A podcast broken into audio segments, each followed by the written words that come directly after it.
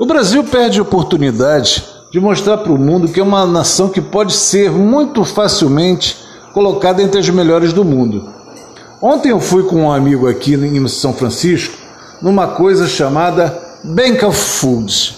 Gente, existem bancos de comida, são armazéns enormes você não tem ideia do quanto é de comida estocada para situações como essa do Covid-19 que estão passando no mundo todo, as pessoas estão estocando até alimentos.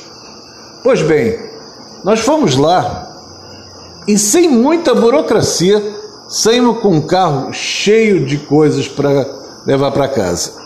Além disso, aqui nos Estados Unidos tem um programa chamado Food Stamps. Food Stamps ajuda você nas compras do mercado para aquelas pessoas que têm a baixa renda, ou seja, tipo um Bolsa Família.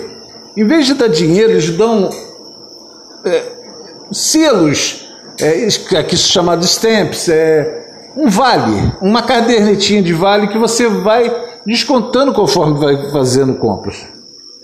Ora, gente, um país que bate no peito toda hora e diz que é o celeiro do mundo e não ter um banco de comida como esse Bank of Foods que eu vi ontem aqui para a população carente e ter gente passando fome no, no Brasil, no meio da rua, no Nordeste, em um monte de lugar. É vergonhoso, é vergonhoso. E tem mais.